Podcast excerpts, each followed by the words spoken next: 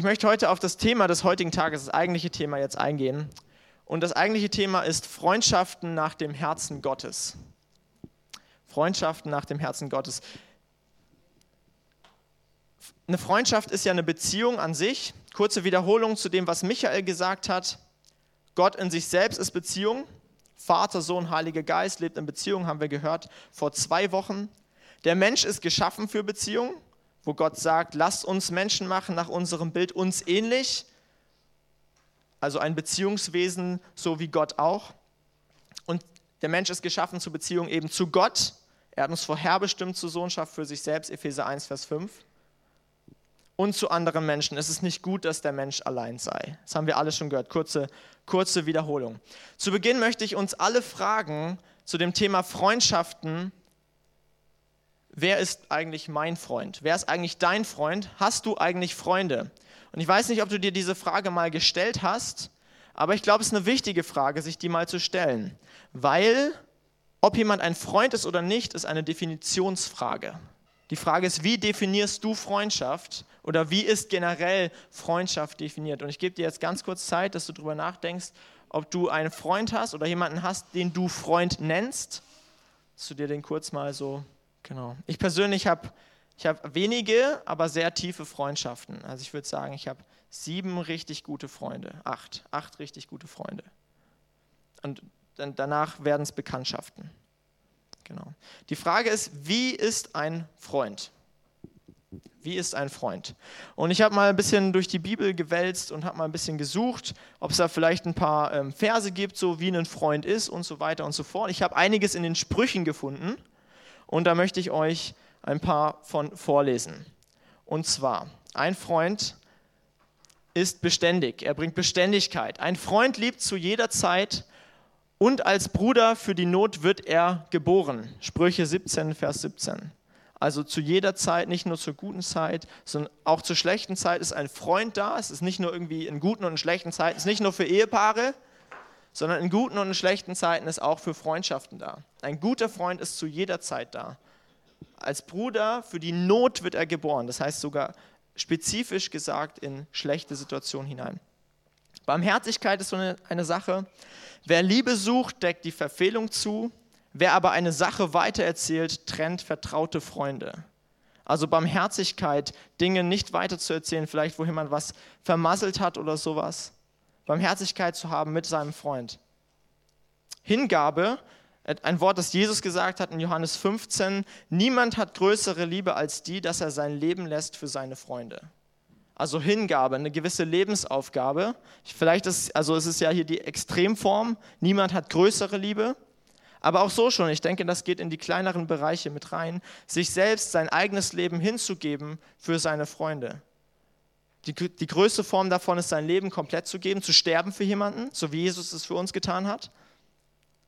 Aber es geht ja weiter, dass wir einander dienen, dass wir einander Gutes tun, dass wir einander Gutes zusprechen, etc. Genau, und eine Tiefe.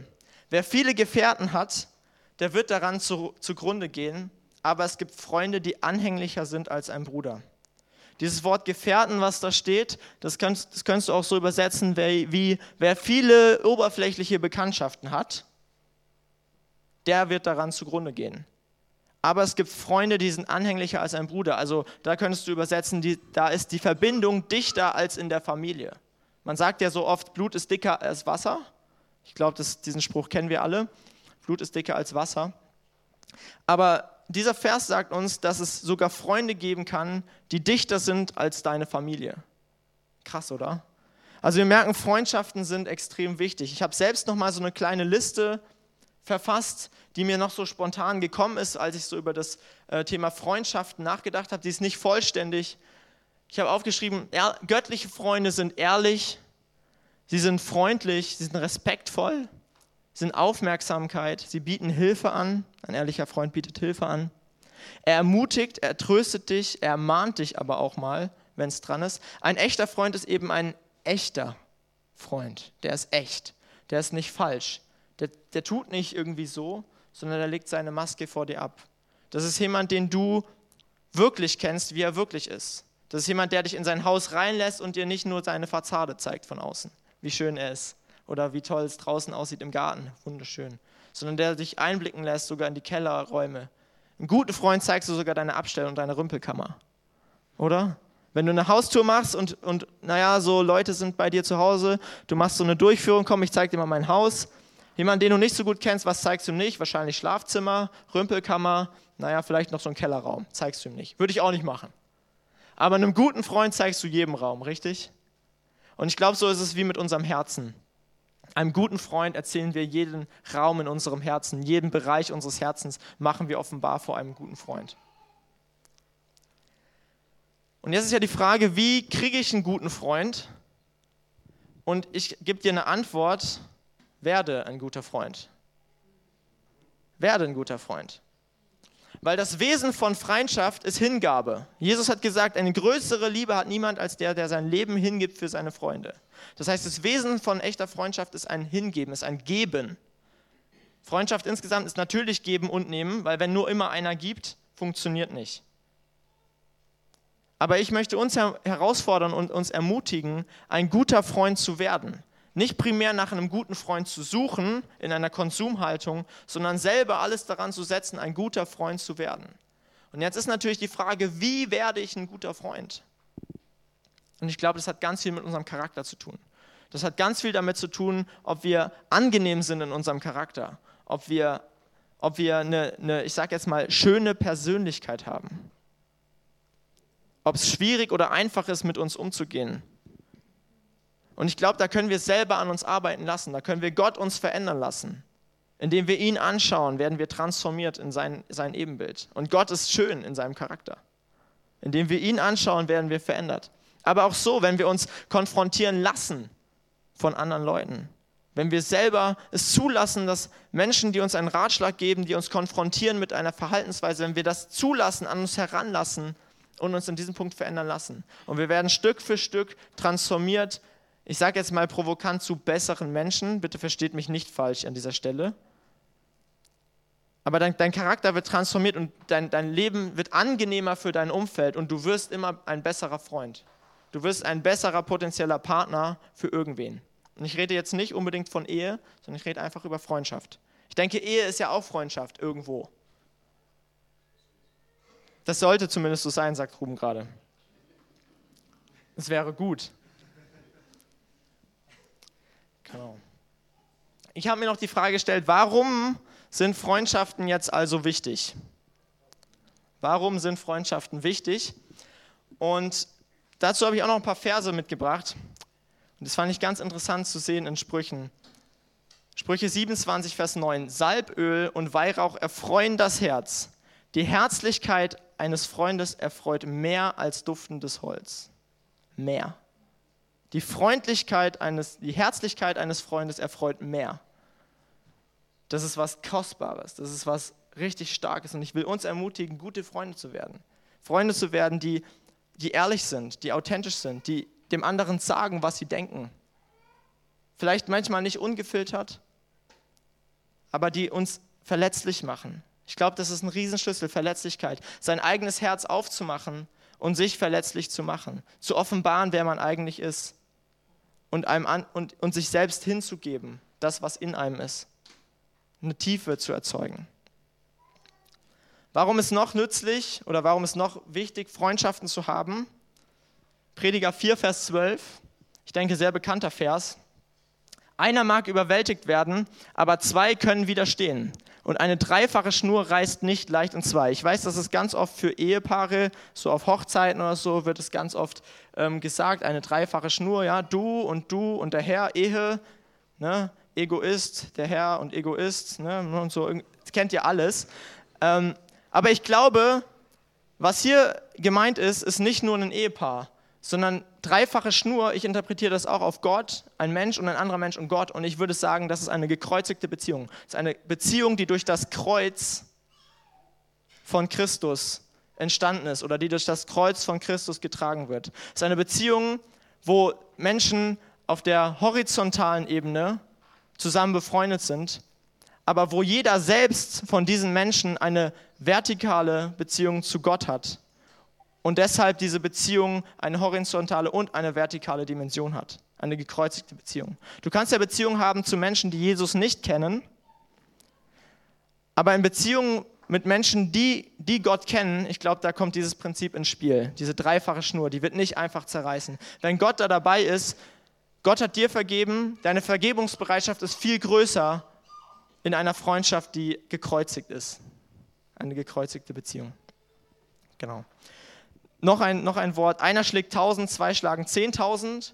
Deuteronomium 32, 30, auch relativ bekannt, denke ich. Und wir finden einige Beispiele in der Bibel, wo das eben stattgefunden hat. Also es wurde uns quasi vorgelebt. Und diese Beispiele werfe ich jetzt an. Unsere Beispiele sind Jesus, Paulus, David und Jonathan. Das sind unsere biblischen, ich sag mal, Beispiele, die man so direkt spontan findet. Jesus ist ja nicht alleine rausgegangen, sondern er hat sich Jünger gesucht, er hat sich Leute gesucht, die ihm nachgefolgt sind zwölf Stück an der Zahl.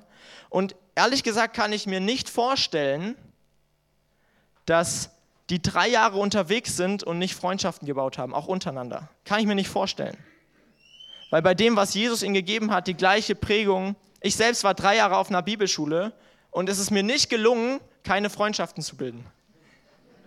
Keine Chance. Es war fast zwangsweise so. Ich habe es nicht geschafft, sondern das ist, das ist wie passiert, dass man mit Menschen, mit denen man Zeit verbracht hat, sich irgendwann gegenseitig die Freundschaft ausgesprochen hat. Also Jesus hatte selber Freunde. Wir lesen das später auch nochmal. In Johannes 15 sagt er, ich nenne euch nicht mehr Knechte, ich nenne euch Freunde. Ich komme später nochmal darauf. Paulus war auch nicht allein unterwegs. Ich weiß nicht, manchmal liest man so liest man so die Briefe und denkt so, boah, Paulus, echt so der Hyperapostel, der ist ja ultra krass, der hat voll was gerissen, Ein-Mann-Armee, der kommt, predigt, betet für die Kranken, die werden geheilt, prophezeit, der weckt ein paar Tote auf, boom, die Ein-Mann-Armee, richtig heftiger Typ. Aber wenn wir mal nachlesen, dann war Paulus nie, nie, nie, nie, nie, nie, nie alleine unterwegs, nie. Ich lese mal ein paar, paar Briefanfänge vor Einfach mal so, 1. Korinther 1, Vers 1, da kommt Paulus und Sostenes an die Gemeinde in Korinth. 2. Korinther 1, Vers 1, Paulus und Timotheus, der Bruder, an die Gemeinde in Korinth. Galaterbrief fängt an mit Paulus und alle Brüder, die bei mir sind, an die Gemeinde in Galatien. Also schon mal mindestens zwei, aber alle Brüder, die bei mir sind, sind also schon mal mindestens drei Leute, die da zusammen unterwegs waren. Philipperbrief, Philippa 1, Vers 1, Paulus plus Timotheus steht da, an die Gemeinde in Philippien, in Philippi. Und am Ende des Philipperbriefs steht, es grüßen euch alle, die bei mir sind. Also wieder eine Gruppe. In der Apostelgeschichte lesen wir, also ich könnte jetzt noch weitermachen, das zieht sich so durch, durch, durch die Briefe. Es ist immer Paulus plus, Paulus plus. Ich glaube, es gibt einen Brief, wo Paulus alleine schreibt und trotzdem grüßt von seiner Crew. In der Apostelgeschichte lesen wir immer, immer wieder, wie Paulus und Silas gehen dahin und Paulus und Barnabas und so weiter und so fort. Die waren immer zu zweit unterwegs. Warum? Weil einer schlägt 1000, zwei schlagen 10.000. Einer mag hinfallen, aber der zweite errichtet ihn wieder auf. Zu zweit bist du einfach stärker. Und genau da kommen Freundschaften ins Spiel. Paulus nennt Timotheus sein geliebtes Kind im Glauben. Und ich glaube, das ist aber nicht nur eine, also aus meiner persönlichen Überzeugung her, aus, oder beziehungsweise aus meiner persönlichen Erfahrung her, merke ich, dass ich zu meinen geistlichen Kindern selber freundschaftliche Beziehungen aufbaue. Also ich selber lebe einen, Lebensstil dort, wo in Frankfurt, wo ich Menschen zu Jüngern machen möchte, wo ich Menschen auf der Straße vielleicht begegne, also jetzt so passiert, und ich mich dann mit ihnen treffe, mal im Café, und dann entwickelt sich eine Beziehung und aus dieser natürlichen Beziehung führe ich in einen Prozess hinein, wo er Jesus kennenlernt und wo er sich schlussendlich taufen lässt und ich ihm sage, du bist jetzt ein Kind Gottes. Aber über diese Zeit ist es ziemlich schwierig, nicht Freunde zu werden. Also wenn das da zwischenmenschlich nicht harmoniert, das ist schwierig, ist anstrengend. Und meistens passiert es, dass du dich mit dieser Person befreundest, zumindest bis zu einer gewissen Ebene. Und genauso glaube ich ist bei Paulus und Timotheus, wenn er sagt, mein geliebtes Kind, dann ist da mehr als nur, das ist ja, das ist halt der, den ich halt zu Christus geführt habe und der mir jetzt hilft, andere zu Christus zu führen, sondern da ist was tief im Herzen. Die haben was zusammen erlebt. Die haben was zusammen erlebt. Und David und Jonathan. Ich denke, das bekannteste Beispiel eigentlich, wenn man über Freundschaften redet und an die Bibel denkt. David und Jonathan. Sehr bekannte Geschichte. Und ich möchte an dieser Stelle kurz ähm, ein paar Verse vorlesen. Ach, ich habe noch was vergessen, da steht ja noch was. Aussendung zu zweit. Jesus, als er seine äh, Jünger aussendet, sendet sie auch immer zu zweit aus. Lukas 10, Vers 1 steht, und Jesus sandte sie aus zu zweit dahin, wo er selbst gehen wollte. Also Jesus sendet Menschen zu zweit, das, das hat einen bestimmten Grund, eben den, den ich genannt habe. Zu zweit bist du stärker. Ich möchte jetzt vorlesen aus, ähm, eine, aus einer Geschichte aus ähm, Samuel.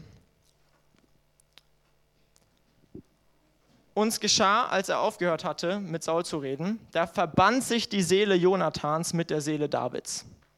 Und Jonathan gewann ihn lieb wie seine eigene Seele. Krass, oder? Also für, für, für diese Stelle ist der Kontext gerade nicht so wichtig, habe ich jetzt entschieden. Ähm, worauf ich nämlich hier hinaus möchte, ist auf diesen Punkt, da verband sich die Seele Jonathans mit der Seele Davids. Wie krass, oder? Ich glaube, das ist das passiert, wenn wirklich Freundschaften geknüpft werden. Da verbindet sich was, da verbinden sich Herzen, da verbindet sich die Seele, da, da passiert eine, eine, eine Verbindung, eine Connection. Da entsteht was. Und er gewann ihn lieb wie seine eigene Seele. Und da sind wir bei dem, was Michael gesagt hat vor zwei Wochen, wo, wo Gott sagt, liebe deinen Nächsten wie dich selbst. Er gewann David lieb, wie, sich, wie er sich selbst liebte. Vers 2 steht was über, über Saul, wie er den dann da behält. Das habe ich jetzt übersprungen. Ist auch nicht so wichtig für uns jetzt, sondern darauf möchte ich hinaus. Jonathan und David machten einen Bund miteinander, denn er hatte ihn lieb wie seine eigene Seele. Krass, oder? Da haben zwei Typen einen Bund miteinander geschlossen. Natürlich kein Ehebund, aber ist krass, oder? Also ein Bund zwischen zwei Menschen kann nicht nur entstehen in einer Ehe, sondern du kannst auch mit einem Freund einen Bund schließen. Und als Reaktion passiert Folgendes. Und Jonathan zog das Obergewand aus, das er anhatte, und gab es David, dazu seinen Waffenrock, sogar sein Schwert, sein Bogen und sein Gürtel. Also er entblößt sich quasi zur Hälfte und er gibt ihm seine Waffen. Das heißt, er gibt ihm die Autorität, er macht sich quasi verletzlich. Er sagt quasi, guck mal, ich entblöße mein, mein Obergewand, ich entblöße meine Rüstung und ich gebe dir mein Schwert und mein Bogen. Du hast quasi, ich, ich gebe dir, du könntest sagen, ich gebe dir mein Leben in die Hand. Weil du hättest jetzt völlige, völlige Befugnis, beziehungsweise du könntest mich jetzt einfach umbringen, ich bin ungeschützt.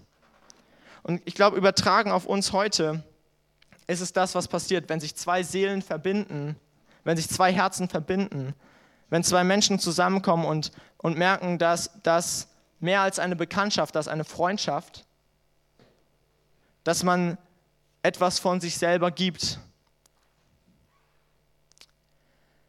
Warum habe ich diese Stelle ausgewählt? Weil ich habe sie ausgewählt, weil ich glaube, dass Freundschaft definiert werden muss. Jonathan und David machten einen Bund miteinander. Ich glaube, Freundschaft muss definiert werden, genauso wie generell Beziehungen, das ist meine Überzeugung, müssen definiert werden. Warum? Warum müssen Beziehungen definiert werden? In dem Moment, für die Verheirateten unter uns, in dem Moment, wo du deine jetzt Frau, damals noch nicht Freundin, gefragt hast, ob sie deine Freundin werden möchte, hast du etwas gemacht. Du hast die Beziehung definiert. Du hast gesagt, du und ich, wir sind jetzt zusammen. Und dann bist du einen Schritt weiter gegangen und du hast die Beziehung weiter definiert, indem du gefragt hast, hey, möchtest du einen Ring von mir? Und dann hast du die Beziehung nochmal definiert, letztendlich, als du gesagt hast, willst du mich heiraten, als du Ja gesagt hast am Altar. Die Beziehung ist definiert. Du lebst in einer definierten Beziehung. Warum ist eine Definition in einer Beziehung so wichtig? Weil mit einer Beziehung gehen immer Erwartungen einher. Immer. Und wenn die Definition aber von beiden Seiten nicht gleich ist, dann ist das Potenzial für, Erwart äh, für, für Enttäuschung sehr hoch. Wenn ich jetzt sage, Ruben ist mein Freund, also ist nicht gelogen, Ruben ist mein Freund. Aber angenommen, für mich, für, in meiner Definition ist Ruben ein Freund von mir, aber für Ruben bin ich gar kein Freund, sondern nur ein Bekannter. Dann könnte das ein Problem geben. Das ist zwar nicht wahr, das weiß ich, aber das könnte ein Problem geben, weil ich habe die Erwartungen wie an einen Freund, dass er vielleicht mal mit mir trauert, wenn ich traurig bin, oder dass er mit mir feiert und sich freut, wenn ich mich freue. Aber für Ruben stelle ich vielleicht gar nicht so eine richtige Rolle in seinem Leben dar oder es ist einfach nur irgendeine Bekanntschaft halt. Und ich glaube, genau deswegen ist es wichtig, Beziehungen zu definieren. Genauso wie du eine Ehe definierst, wie du in einer Beziehung von Mann und Frau klare Grenzen ziehen musst, wo du klar definieren musst, mit dir will ich mein Leben verbringen und du bist nicht mein Partner. Genauso musst du in einer Freundschaft definieren, du bist mein Freund. Und das Ganze habe ich gemacht. Und jetzt könntest du dich fragen, okay, wie mache ich denn das jetzt? Okay, wie? Wie definiere ich jetzt eine Freundschaft? Muss ich jetzt auch einen Bund schließen mit jedem? Muss ich jetzt ein Tier schlachten oder nein, musst du nicht? Musst du nicht, keine Angst. Wie? Der Schlüssel, der Schlüssel in einer zwischenmenschlichen Beziehung ist Kommunikation. Immer. Kommunikation ist das Stichwort. Und ich glaube, das ist das, und das habe ich getan in meinem ersten Schuljahr in Bad Gandersheim, also jetzt vor vier Jahren. Da gab es so eine Zeit, wo ich auch gemerkt habe, meine Seele oder mein Herz verbindet sich mit zwei Leuten in meinem Jahrgang. Das waren Silas und Alexander. Silas und Alexander. Ich habe gemerkt, ich verbringe viel Zeit mit Silas und Alexander. Aber ich habe gemerkt, irgendwie, ich, das muss jetzt mal definiert werden. Und dann habe ich die Kommunikation gesucht. Ich habe das Gespräch gesucht und ich habe gesagt, hey, komm, können wir uns mal hinsetzen? Wir haben uns dann zusammen in den Raum gesetzt und ich habe gesagt, hey, ich würde unsere Beziehung gerne definieren. Also für mich seid ihr wirkliche Freunde. Und ich habe das ausgesprochen. Und das hatte richtig Power. Das glaubt man gar nicht. Das klingt vielleicht so, naja, ist ja klar, wenn man viel Zeit miteinander verbringt. Aber ich habe ihn ausgesprochen von mir aus, für mich bist du ein Freund. Woran bin ich bei dir? Und wir haben entdeckt, dass wir Freunde sein wollen. Und wir haben wie im Kindergarten, willst du mein Freund sein, quasi gesagt, ja, wir wollen Freunde sein. Und das hat aber unsere Freundschaft auf eine Tiefe gebracht, die andere Leute, die das nicht gemacht haben, nicht erreicht haben. Einfach weil wir es definiert haben, weil wir wussten, woran wir sind, weil wir wussten, das ist wirklich ein Freund, auf den kann ich mich verlassen, auf den will ich mich auch verlassen. Und ich will mich ihm öffnen, weil es ist ja mein Freund und nicht nur ein Bekannter. Denn Freundschaften werden aktiv gebaut. Freundschaft braucht Investment. Eine Freundschaft ist wie in einer Ehe, das ist auch Arbeit. Grundlage für Freundschaft ist Vertrauen und Annahme, das ist uns klar. Aber ich glaube, Zeit ist das, das Gut, was wir investieren in eine Freundschaft. Wie in jeder zwischenmenschlichen Beziehung ist, glaube ich, Zeit das Ding, was wir investieren sollten. Das ist sehr kostbar. Weil wie willst du mit jemandem eine tiefere Freundschaft bauen, mit dem du keine Zeit verbringst? Ich glaube, es funktioniert nicht. Freundschaft ist ein Geben und Nehmen. Ich möchte zum Schluss noch auf die wichtigste Freundschaft eingehen, die du haben kannst in deinem Leben. Und ich rede nicht über einen potenziellen Ehepartner, sondern ich rede darüber, dass Jesus will dein bester Freund sein. Jesus möchte dein bester Freund sein. Und ich weiß, das ist krass, aber schlussendlich ist es genau das Ding, wofür wir hier sind auf dieser Erde, wofür wir geschaffen wurden, um Freunde Gottes zu werden, um eine Beziehung mit Gott zu haben, die so tief ist.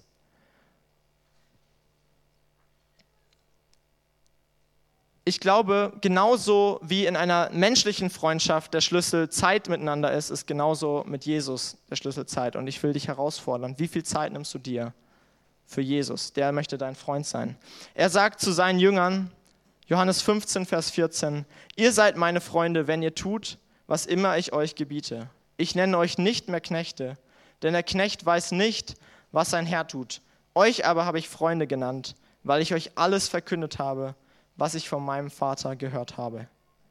Und Jesus definiert hier auch seine Freundschaft. Er sagt, du bist mein Freund, wenn du tust, was ich sage. Ich glaube, das kannst du nicht eins zu eins übertragen auf deine menschlichen Freundschaften.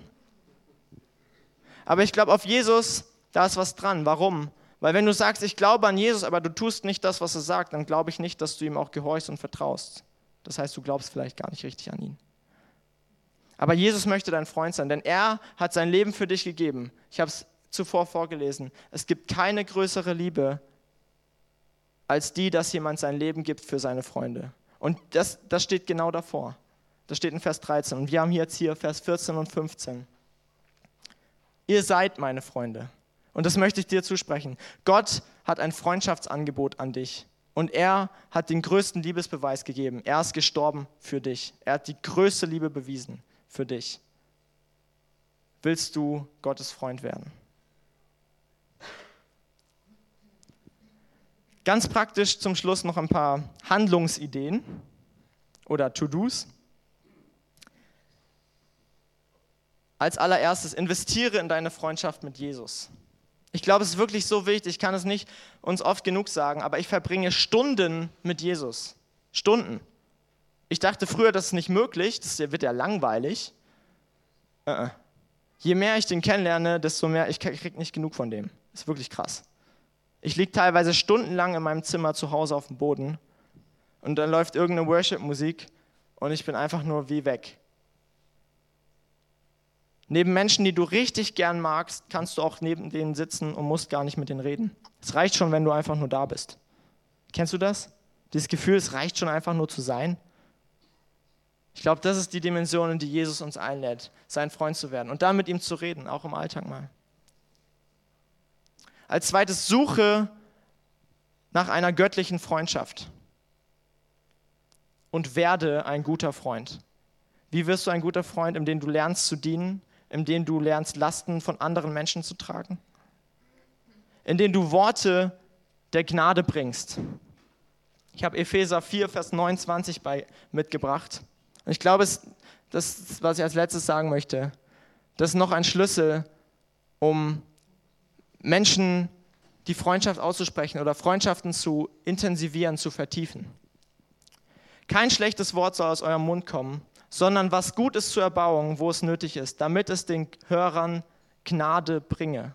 Du kannst mit dem, was aus deinem Mund kommt, Gnade anderen Menschen geben. Aus deinem Mund kann Gnade herauskommen, indem du nicht Schlechtes aussprichst, sondern du Gutes aussprichst. Und dieses Gute, was du aussprichst, das intensiviert Beziehung, das vertieft Beziehung indem du Gutes aussprichst über die andere Person. Hey, ich sehe das in dir, ich sehe das in dir, du bist das und das und das. Und indem du dein Herz öffnest und sagst, was in dir wirklich vorgehst. Ich glaube, es ist wie ein, wie ein Sog, in den man hineingesogen wird, wie so ein Strudel. Kennt ihr das? Im, im Meer, wenn manchmal so, wie nennt man das? So ein, so ein Strudel, ne? Wie so ein Strudel, wie so ein Sog, es geht immer tiefer. Indem ich etwas von mir preisgebe, mein Herz öffne, gebe ich dir die Möglichkeit, das Gleiche zu tun und dein Herz zu öffnen und es geht tiefer. Und indem ich wieder mein Herz öffne und dir was von mir erzähle und du was von dir erzählst, es geht immer, immer, immer, immer, immer, immer tiefer. Und ich glaube, so gelingen Freundschaften, die ein Leben lang halten, selbst wenn man räumlich irgendwann getrennt ist. Ich erlebe das jetzt gerade, wie ich räumlich getrennt bin, zum Beispiel von Alexander. Silas wohnt immer noch in meiner Wohnung aber Alexander lebt in Gießen, ich in Frankfurt. Aber trotzdem haben wir eine so tiefe Freundschaft, dass wir immer wieder telefonieren und dass wir immer wieder merken, wie Gott diese Freundschaft gestiftet hat und wie wir gemeinsam uns freuen und gemeinsam weinen und einander die Lasten tragen, weil wir uns gefunden haben und wirklich tiefe Freundschaft bauen. Und ich möchte jeden hier ermutigen, wirklich tiefe Freundschaften zu bauen. Auch wenn du verheiratet bist, nicht nur zu deinem Ehepartner, zu dem ganz besonders, aber auch zu anderen Menschen, zu einem anderen Mann vielleicht, wenn du ein Mann bist, zu einer anderen Frau eine Freundschaft zu bauen. Weil ich glaube, Freunde sind so wichtig und geben uns so eine Stabilität in unserem Leben. Vater, ich bete jetzt zum Abschluss, Vater, und ich bete für deine Gnade, Freunde zu finden und selber ein guter Freund zu werden. Herr, ich bete, dass du jeden einzelnen von uns ausstattest mit der, mit der Gnade, Freunde zu erkennen uns selber ein guter Freund zu werden. Herr, und segne unsere Beziehungen und segne unsere Gedanken, dass aus unserem Mund Gnade hervorkommt für andere Menschen. In Jesu Namen. Amen.